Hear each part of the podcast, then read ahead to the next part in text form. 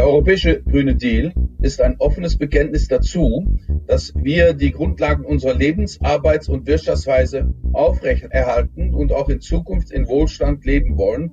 Wenn wir das wollen, müssen wir jetzt entschlossen handeln, investieren in einen politischen Kurs, dessen Erfolg sich daran misst, dass er auch für die gesellschaftlichen Schwächeren sorgt. Also wir dürfen keinen auf dem Weg lassen. Alle müssen mitmachen können. Das war Franz Timmermans auf der Jahreskonferenz vom Rat für nachhaltige Entwicklung. Die EU möchte einen Green Deal, bei dem niemand zurückgelassen wird. Aber wie kann das funktionieren? Wie viel Steuergeld geht an welche Akteure? Wer muss sich wie einschränken? Und welche Arbeitsplätze stehen dabei auf dem Spiel? Die Transformation, die nötig ist, um die ambitionierten Ziele unter dem Green Deal zu erreichen, hat enorme politische und soziale Sprengkraft. Vor allem die deutsch-französische Perspektive wird dabei oft unterbelichtet. Deshalb fragen wir in dieser Folge von EU2Go, dem Podcast für Europapolitik mit dem Titel Deutschland, Frankreich, grenzenloser Klimaschutz, wo die beiden Länder auf einem Weg zur Klimaneutralität stehen, die niemand zurücklässt. Was können die beiden Länder voneinander lernen? Wo gibt es Potenzial für verstärkte Zusammenarbeit, um die europäische Klimapolitik nach vorne zu bringen? Diese Folge baut auf dem Event Wissenschaft trifft Politik auf und wird mit freundlicher Unterstützung des Auswärtigen Amts finanziert. Mein Name ist Tung Nguyen, ich bin Policy Fellow am Jack Delors Center für Institutionen und Demokratie und heute spreche ich mit Sophia Bachmann, UN-Jugenddelegierte für nachhaltige Entwicklung und Jan Wernert, unserem Experten für deutsch-französische Beziehungen. Hallo Sophia und Jan. Hallo. Schön euch beide ähm, hier zu haben heute. Sophia, den Ausschnitt, den wir am Anfang gehört haben von Franz Timmermans. Der kam von einer Konferenz, bei der du, glaube ich, auch warst. Also das war ja der Rat für nachhaltige Entwicklung und du warst als Jugenddelegierte für nachhaltige Entwicklung auch dort. Magst du uns vielleicht als Einstieg erstmal ein bisschen erklären, was das denn ist, UN-Jugenddelegierte für nachhaltige Entwicklung? Ja, sehr gerne. Der Titel ist ja doch relativ lang und auch nicht jedem direkt bekannt.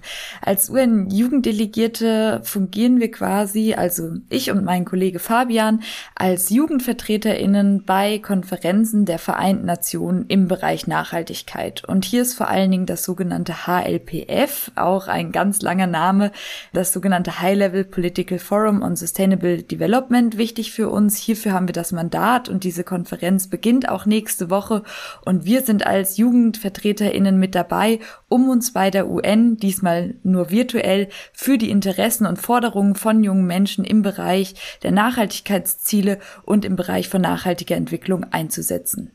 Über nachhaltige Entwicklung und Klimaschutz und den europäischen Green Deal soll es ja auch ähm, heute in dieser Folge gehen und vor allem um die Rolle, die Deutschland und Frankreich darin spielen und spielen können. Wie sieht denn da die Ausgangslage in beiden Ländern in diesem Bereich aus, Jan? Beide Länder sind ja zwei Industrie- und Agrarstandorte. Welche sozialen oder auch einfach nur Herausforderungen grundsätzlich der Transformation gibt es denn jeweils in beiden Ländern? Und was ist politisch bisher geschehen, wenn es um nachhaltige Entwicklung, Klimaschutz, den europäischen Green Deal geht? Ja, Deutschland und Frankreich sind gerade in einem Prozess, wo äh, die Klimaschutzfragen eine sehr große Rolle spielen. Es ist ein bisschen plötzlicher gekommen, als man es gedacht hat. 2017 gab es ja Wahlen in Frankreich und in Deutschland. Da hat das vielleicht noch nicht die zentrale Rolle gespielt, die es heute spielt. Das hat sich ein bisschen geändert. In Deutschland ist man jetzt ja auch dabei, dass gerade das äh, Klimaschutzgesetz wurde gerade neu verabschiedet, die Novellierung. Und in Frankreich ist auch noch gerade äh, in diesen Minuten wird es noch entschieden, ob das neue Klimaschutzgesetz in welcher Form verabschiedet wird vom Senat. Und in der Zwischenzeit, seit diesen Wahlen, hat sich in beiden Ländern ein gewisses Gefühl der Dringlichkeit breit gemacht, dass dieses Thema wichtig ist und dass es nicht länger auf die lange Bank geschoben werden kann. Es gab verschiedene Versuche schon davor, die auf unterschiedlich viel Gegenliebe gestoßen sind. In Frankreich nenne ich mal Stichwort die Gelbwestenbewegung, die auch auf eine Erhöhung der Benzinpreise reagiert hat, beziehungsweise entstanden ist, sich das mit sozialen Themen noch vermischt hat, aber wo das natürlich auch ein sehr kontroverses Thema ist. Und ich würde mal sagen, der Hauptunterschied zwischen Deutschland und Frankreich ist, dass in Frankreich tatsächlich mehr die Thematik Wirtschaft eine Rolle spielt, weil das Land sich eher in wirtschaftlichen Schwierigkeiten sieht und das als zusätzliche Belastung auffasst. In Deutschland geht es ja mehr darum, die jetzige Wettbewerbsfähigkeit zu halten oder auszubauen und man blickt davon aus einem anderen Blickwinkel ein bisschen drauf. Sophia, wie siehst du das denn? Welchen Stellenwert hat Klimaschutz in Deutschland in der öffentlichen Debatte? und vielleicht auch in der politischen Umsetzung. Also Jan hat ja schon ein paar Kontroversen genannt, gerade in Frankreich mit den Gelbwesten. Wie sieht das denn in Deutschland aus? Ja, meine Einordnung wäre tatsächlich auch ähnlich gewesen. Es ist nat also natürlich äh, sehe ich auch, dass viel passiert ist in Deutschland auch in der letzten Legislaturperiode und ich glaube, das haben wir aber auch vor allen Dingen den Menschen zu verdanken, die eben durch die uns allen bekannte Streikbewegung, nämlich Fridays for Future, auf die Straßen gegangen sind und die ganz unermüdlich auch in Corona-Zeiten demonstriert haben und sich dafür eingesetzt haben, dass das eben wichtig ist und dass das auch mit unseren Freiheitsrechten im Endeffekt zusammenhängt. Hier war ja auch das Urteil von Karlsruhe jetzt Ende April wirklich wegweisend. Deutschland hat sich jetzt verpflichtet, bis 2045 klimaneutral zu sein. Und ich denke, die größte Herausforderung ist, wenn wir über Klimaschutz und Klimaneutralität sprechen, was ja Hand in Hand geht, ist eben die soziale Frage. Denn es sind nicht alle gleichermaßen vom Klimawandel betroffen. Und hier müssen wir in Deutschland noch viel, viel stärker austarieren, wie wir mit den Maßnahmen umgehen werden. Du hast es gesagt, Deutschland ist eine reiche Industrienation. Nicht jedes Land ist so gut aufgestellt. Es stellt sich die Frage, wie können wir solidarisch solidarisch und gerecht im internationalen Umgang uns zeigen und wie können wir auch eine geschlechtergerechte Klimaneutralität hinbekommen. Vielen Dank. Jan, würdest du zustimmen, dass das auch ungefähr die Themenbereiche sind, in denen sich die französische Debatte bewegt? Du hast ja eben schon die Gelbwesten benannt und die Kontroverse um, um steigende Benzinpreise. Ist da der Blick eher nach innen gerichtet oder auch, wie Sophia gerade erwähnt hat, nach außen und globaler gesehen? Ich würde sagen, dass tendenziell schon der Blick eher nach innen gerichtet ist. Ich denke, das ist in den meisten Ländern auch der Fall. Das ist ja auch erst einmal ein Stück weit natürlich, dass eher die nationale Ebene in den Blick genommen wird. Die Debatten sind natürlich andere in Frankreich. Die finanziellen Spielräume sind geringer. Der Haushalt ist stark belastet. Da war es schon vor der Corona-Pandemie. Das Thema Atomkraft spielt eine riesige Rolle. Da hat es ja mittlerweile einen gesellschaftlichen Konsens in Deutschland gegeben und es wird jetzt nicht mehr in Frage gestellt. In Frankreich ist das Thema Atomkraft das A und O der Klimaschutzdebatten. Und da geht es darum, einen alternden Park an Atomkraftwerken entweder weiter zu betreiben 2015 wurde beschlossen, dass man den Anteil der Atomkraft an Energiemix reduziert. Das wird mittlerweile ein bisschen in Frage gestellt. Die Atomkraft hat gerade wieder so eine kleine Renaissancephase in Frankreich. Man verweist auf die CO2-arme Stromerzeugung und die Möglichkeit, dann noch diese Parks nachzurüsten oder neue Atomkraftwerke zu beschließen. Das ist so ein sehr französisches Urthema, sage ich jetzt mal. Und weiterhin geht es um die Wettbewerbsfähigkeit der Industrie. Da hat auch Frankreich eine viel schlechtere Ausgangslage als Deutschland. Da geht es viele um, viel um verloren gegangene Arbeitsplätze in den letzten Jahrzehnten durch die Globalisierung, durch die allgemeinen wirtschaftlichen Entwicklungen. Da hat man doch sehr Angst, dass diese Klimaschutzdebatte hier noch zu weiteren Arbeitsplatzverlusten führt, die man sich nicht erlauben kann. Bleiben wir mal einen Moment bei Frankreich, Jan. Nächstes Jahr im April, Mai finden ja die nächsten oder wieder Präsidentschaftswahlen statt. Was können wir denn erwarten hinsichtlich des Themas Klima? Hat der Wahlkampf schon angefangen? Was glaubst du wird passieren? Wird es ein Thema sein für die nächsten Wahlen? Ja, es ist natürlich noch eine relativ lange Zeit hin. Die Kandidaten stehen noch nicht fest für die nächste Wahl. Die Parteien haben sich noch nicht positioniert. Welche Parteienbündnisse eventuell geschmiedet werden, ist noch unklar. Was man in den Regionalwahlen in Frankreich gesehen hat, war zum Teil schon heftige Kontroversen, die nicht im Mittelpunkt der Debatte stattfanden, aber doch ein bisschen lokal für Unmut gesorgt haben. Zum Beispiel in der Bretagne gibt es sehr unversöhnliche Lager in Bezug auf die Landwirtschaft, die sich gegenüberstehen, wo es um Pestizide geht, um konventionelle Landwirtschaft äh, versus Biolandwirtschaft und was daran vielleicht auch französisch ist. Da kommt so das große Thema gutes Essen in Frankreich und was sich nicht so gut mit dem Thema Pestiziden verträgt. Und da sehe ich vielleicht einen möglichen Wandel. Bisher gibt es ein sehr starkes Narrativ der Belastung in französischen Wahlkämpfen, in der politischen Debatte. Also das, was einem vielleicht weggenommen wird durch die zusätzlichen Kosten. Und ich denke, da, wo eine Transformation am ehesten, am einfachsten möglich ist, ist da, wo sie an bestehende Narrative anknüpfen kann und die ausbauen kann. Zum Beispiel, wenn man in die Schienenverbindung denkt, ist man in Frankreich sehr stolz auf den TGV, auf die Verbindungen, die da entstanden sind. Frankreich und Deutschland sind Autonationen. Auch in Frankreich äh, ist das ein großes Thema, wie die Autoindustrie durch diese Transformation geht. Da ist auch sehr viel in Bewegung in Richtung äh, Elektromobilität oder wie man Batterien herstellen kann, auch in Europa, wie man auch den Bezug der verschiedenen Rohstoffe, die dafür notwendig sind, kontrollieren kann über Lieferkettengesetze.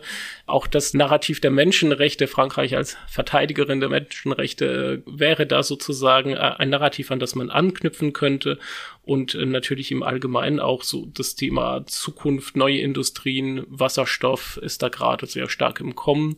Also es gäbe schon Raum, um auch positive Narrative da reinzubringen. Ob das dann stattfindet, wird viel von den Akteuren, von ihren Prioritäten abhängen. Ähm, vielleicht eine Frage an euch beiden, gerade hinsichtlich dieser Herausforderung, die ihr beide genannt habt, gerade den sozialen Herausforderungen. Können wir es schaffen, eine Akzeptanz für eine Transformation in, in den beiden Ländern hin zu Klimaneutralität zu bekommen? Und vor allem, wie können wir das schaffen? Also wie können wir Transformation sozial gestalten? Wenn ihr euch jetzt gerade Deutschland und Frankreich anguckt, gibt es da schon Ideen, die sozialen Aspekte der Klimaziele mitzudenken oder gibt es schon Maßnahmen, die das tun?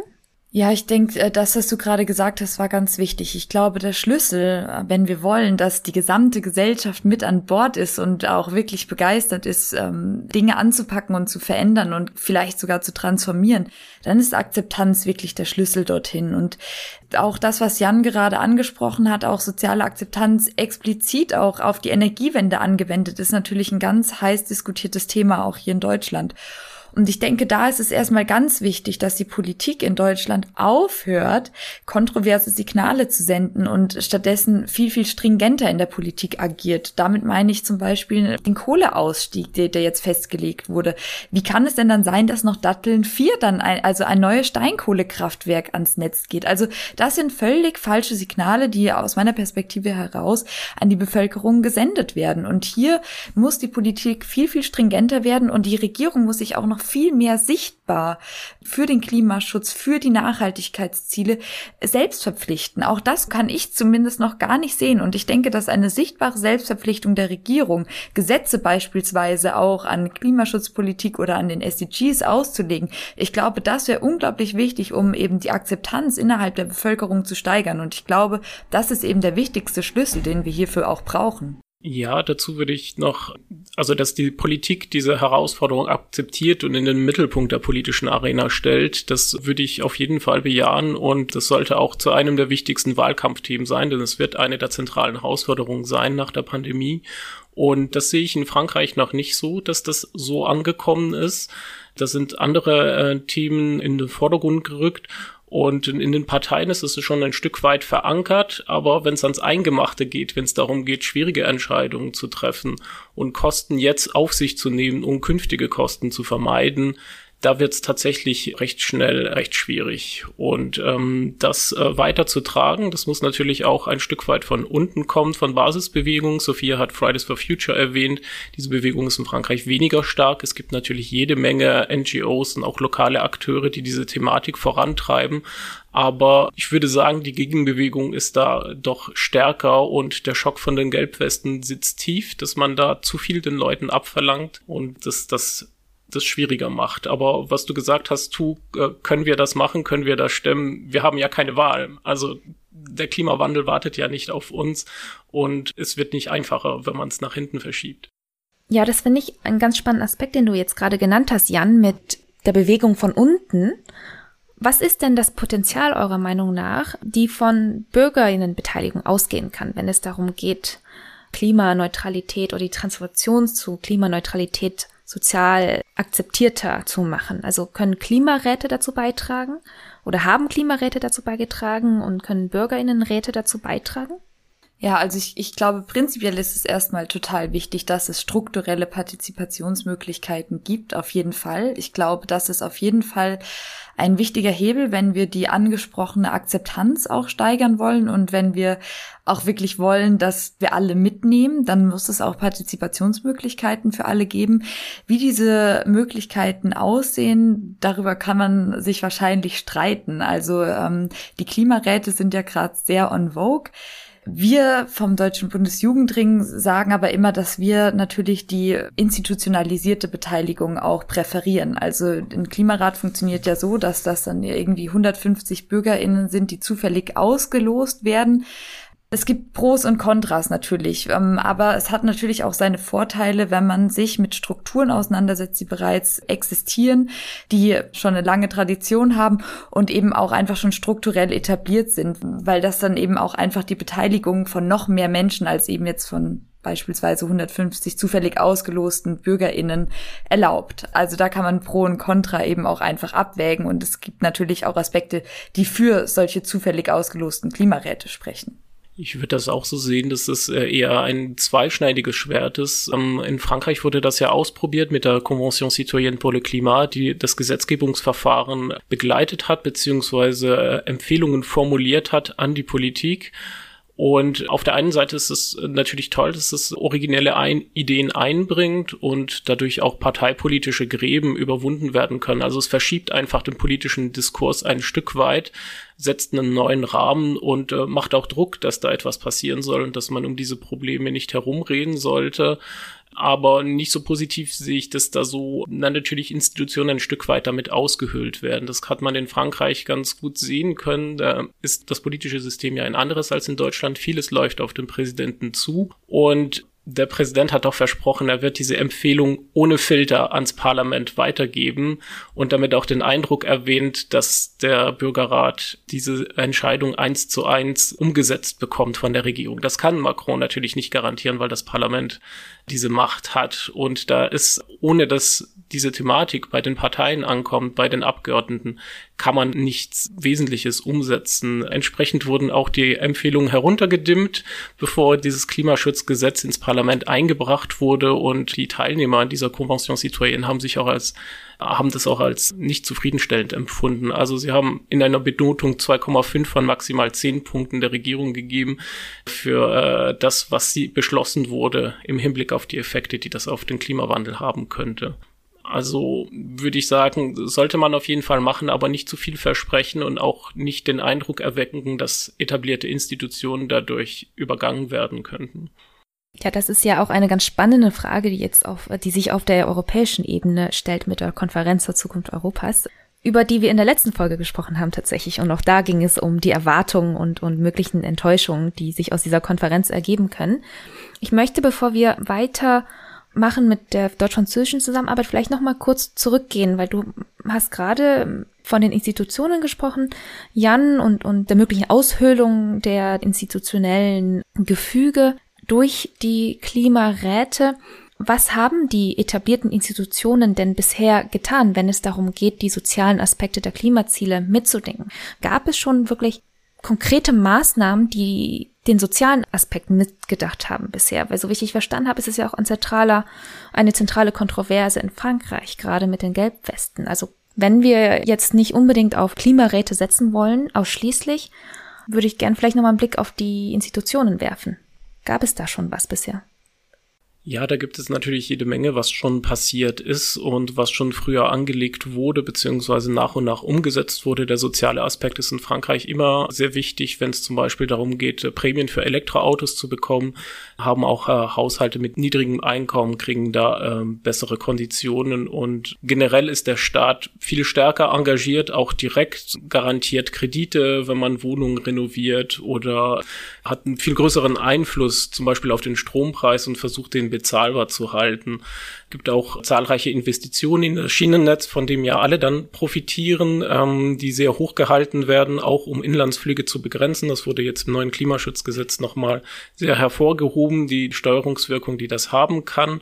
Aber die Quadratur des Kreises bleibt natürlich, dass wenn man Kosten abfedern will, kostet es etwas. Und äh, wie man das nun genau gestaltet, ist schwierig in einem Land mit einem angespannten Haushalt, was jetzt auch noch zusätzlich die Pandemie schultern könnte. Da könnte man natürlich auf die europäische Solidarität verweisen und da ist auch der Europäische Wiederaufbaufonds, denke ich, ein sehr gut gelungenes Beispiel dafür, was das bewirken kann, dass man Maßnahmen zusammenkoppelt und den wirtschaftlichen Aufschwung mit Investitionen in den Klimaschutz koppelt, um auch eine zukunftsfähige Industrie zu haben, die sich in diesen Bereichen bewegt, die CO2-arm oder neutral produzieren kann und da sozusagen bestehende Thematiken aufgegriffen werden können und in eine klimaschutzfördernde Richtung gelenkt werden können. Und wie sieht das in Deutschland aus, Sophia? Man muss ja zu mir sagen und auch zu dem Ehrenamt, was ich hier ausübe, dass ich aus der Jugendverbandsarbeit komme. Und ich glaube, hier in dem Zusammenhang wäre es mir eben einfach auch nochmal wichtig zu erwähnen, und das haben wir tatsächlich, ist das, das Stichwort noch gar nicht gefallen, ist natürlich auch Bildung ein ganz entscheidender Schlüssel. Wenn es auch um Akzeptanz geht und wenn wir wollen, dass alle mitgenommen werden, dann ist natürlich erstmal Aufklärung und Wissensvermittlung der Basic-Türöffner, wenn ich es mal so flop formulieren kann. Und was ich eben aus der Jugendverbandsperspektive sehe, ist, dass eben diese institutionalisierten, aber trotz allem außerschulischen Lernorte aktuell den größten Beitrag zu Bildung für nachhaltige Entwicklung leisten und dort eben ungemein viel Wissen über den Klimawandel, wie kann Umwelt- und Naturschutz funktionieren, aber wie hängt das eben auch mit sozialen Themen zusammen. Dieses Wissen wird eben häufig in den meisten Fällen gar nicht in der Schule vermittelt, sondern im außerschulischen Bereich. Und ich glaube, da leisten wir als unterschiedlichste Jugendverbände, die sich dann im Deutschen Bundesjugendring zusammen sammeln, leisten wir einen unglaublich großen Beitrag. Vielen Dank an euch beide für diese Einschätzung, wie Klimaneutralität auf nationaler Ebene angegangen wird oder angegangen werden könnte. Ich würde jetzt für den letzten Teil gerne stärker auf die deutsch-französische Zusammenarbeit im Bereich Klimapolitik und europäische Klimapolitik schauen. Was sind denn die Potenziale, die es in der deutsch-französischen Zusammenarbeit gibt und können oder wie können Deutschland und Frankreich gemeinsam an dieser Transformation arbeiten? Gibt es schon Initiativen oder Plattformen, in denen es diese Zusammenarbeit gibt, Jan? Und wenn nicht, fehlt da was? Ja, äh, die deutsch-französischen Beziehungen gehören zu den intensivsten bilateralen Beziehungen der Welt. Also äh, da gibt es natürlich jede Menge, was schon etabliert wurde, wie zum Beispiel die Meseberger Klima AG oder im deutsch-französischen Ministerrat. Das ist der Sinn der Sache. Äh, stößt man ohnehin ständig aufeinander, stehen sich die Fachminister gegenüber und sind da mehr oder weniger schon gezwungen, etwas zusammen zu machen. Es gibt auch neu seit 2019 die deutsch-französische Parlamentarische Versammlung, wo Abgeordnete von beiden Seiten zusammenkommen, wo es auch eine Arbeitsgruppe zu Green Deal gibt, die auch vor zwei Tagen Vorschläge unterbreitet hat, was die jeweiligen Parlamente aufgreifen könnten. Und äh, es gibt auch außerhalb von den etablierten Institutionen vom unmittelbaren Regierungsnahen verschiedene Sachen, zum Beispiel das deutsch-französische Zukunftswerk, was es seit 2019 gibt, das lokale und regionale Initiativen aus beiden Ländern beim Thema Klimaschutz unterstützt, vernetzt und das hervorbringt. Und nicht zuletzt die Reihe, der wir dieses Gespräch zu verdanken haben, die deutsch-französischen Zukunftsgespräche, wo sich Akteure von beiden Seiten des Rheins vernetzen können und dann neue Ideen äh, zusammenbringen können in einem eher informellen Rahmen. Vielleicht äh, das, was wir beim Wiederaufbaufonds gesehen haben, was ich schon erwähnt hatte, das könnte durchaus auch als äh, Blaupause dienen für einen künftigen größeren finanziellen Wurf. Also mit dem Wiederaufbaufonds wird die Transformation zu einer klimaneutralen Wirtschaft nicht erledigt sein. Also das könnte man sich durchaus nochmal äh, genauer anschauen und über dieses Instrument weiterarbeiten. Und ich denke, im Bereich Klimaaußenpolitik gibt es noch ganz, ganz viel zu tun. Und das wäre ein Bereich, wo beide Länder sehr gut zusammenarbeiten könnten und Ergebnisse beiführen könnten, die weit außerhalb vom nationalen Rahmen gesteckt sind. Wie siehst du das, Sophia? Vielleicht gerade aus einer Jugendperspektive? Was sind da die Möglichkeiten oder Potenziale für eine deutsch-französische Zusammenarbeit, auch auf europäischer Ebene? ja, ich, ich glaube, dass diese beiden Länder jetzt eben einfach aufgrund ihrer guten wirtschaftlichen Lage dran sind, auch mit wichtigen Impulsen in die EU reinzutreten und einfach wichtige Impulse und Akzente zu setzen. Und ganz konkret würde ich mich hier natürlich aber auch noch eine viel, viel bessere strukturelle Bürgerbeteiligung, aber vor allen Dingen auch Jugendbeteiligung innerhalb der EU wünschen. Denn im Endeffekt, was wir die ganze Zeit diskutiert haben, geht es auch um Generationenkonflikt. Warum es überhaupt wichtig ist, unseren Planeten zu schützen und irgendwie gegen den Klimawandel zu kämpfen, hängt auch damit zusammen, dass wir jetzt eine Gerechtigkeit für alle Generationen wollen, die gerade aktuell auf der Erde leben, aber auch für die zukünftigen Generationen. Und ich glaube, hier ist es unglaublich wichtig, dass man junge Menschen mit an den politischen Entscheidungstisch setzt und sie fragt, hey, was ist euch gerade wichtig? Und könnt ihr mit, ja, einfach mit ganz frischem Wind an die Sache rangehen und neue Ideen Ideen mit reinbringen. Da wird kein Weg dran vorbeigehen. Viele Fragen und Ansätze also, die vielleicht ja für die nächste Bundesregierung und den nächsten französischen Präsidenten relevant werden. Bevor wir zum Ende kommen, habe ich wie immer noch ähm, drei Fragen für euch, die ihr bitte jeweils mit einem Wort beantwortet. Ähm, Jan, fangen wir mit dir an. Was würdest du sagen, ist der größte Streitpunkt zwischen Deutschland und Frankreich in der Klimapolitik? Atomkraftwerke. Wow. Ich glaube, wir hatten noch nie eine Antwort, die so schnell und sicher rauskam. ähm, Sophia, wenn du einen Nachmittag mit Ursula von der Leyen hättest, an welchen Ort würdest du sie einladen, um mit ihr über deine Forderung als Jugenddelegierte in puncto Klimaschutz zu sprechen? Lausitz. Warum? Die Lausitz ist ein bekanntes Braunkohlerevier und ich würde gerne auch nochmal mit Frau von der Leyen über die ja, die Zerstörung auch sprechen, die mit diesem, mit dieser Energiegewinnung damals einherging. Und ich glaube, dass es, ich, ich glaube, ich würde gerne über den emotionalen Faktor auch sprechen, der damit einhergeht. Und dadurch wird ja auch nochmal deutlich, dass direkt auch BürgerInnen davon betroffen sind und wie sehr sich die Lebensqualität auch steigern kann, wenn wir in Deutschland als auch in Europa die Energiewende zeitnah umsetzen. Und genau deshalb würde ich gerne dort mit ihr hinfahren. Und die allerletzte Frage geht an euch beide. Wer schafft eher seine Klimaziele? Deutschland oder Frankreich? Sie können es nur zusammen schaffen. Sophia? Hoffentlich beide. Okay, hoffentlich beide und gemeinsam. Danke an euch beide, Sophia und Jan, und besonders an Sophia natürlich, dass ihr euch heute die Zeit genommen habt, um mit mir zu sprechen. An unsere Zuhörerinnen und Zuhörer, das war hiermit die zehnte Folge unseres Podcasts EU 2 Go, der Podcast für Europapolitik. Diese Folge baut auf dem Event Wissenschaft trifft Politik auf und wird mit freundlicher Unterstützung des Auswärtigen Amts finanziert. Einmal im Monat gibt es eine neue Folge mit Hintergründen und Analysen zu aktueller EU-Politik von den Expertinnen und Experten des Jacques Delors Centers in Berlin. Ihr findet die Folgen auf unserer Webseite delorscenter.eu, auf Spotify und überall dort, wo es Podcasts gibt. Und wenn ihr uns gerne zuhört, sagt doch auch gerne euren Freunden und Bekannten Bescheid, dass es uns gibt. Und bevor wir uns verabschieden, an dieser Stelle noch mal einen riesigen Dank an Linda Hewitt und Lisa Westhäuser, die die Brains in diesem Podcast sind und ohne die es ihn gar nicht geben würde. Mein Name ist Tu Nguyen, danke fürs Zuhören und bis zum nächsten Mal.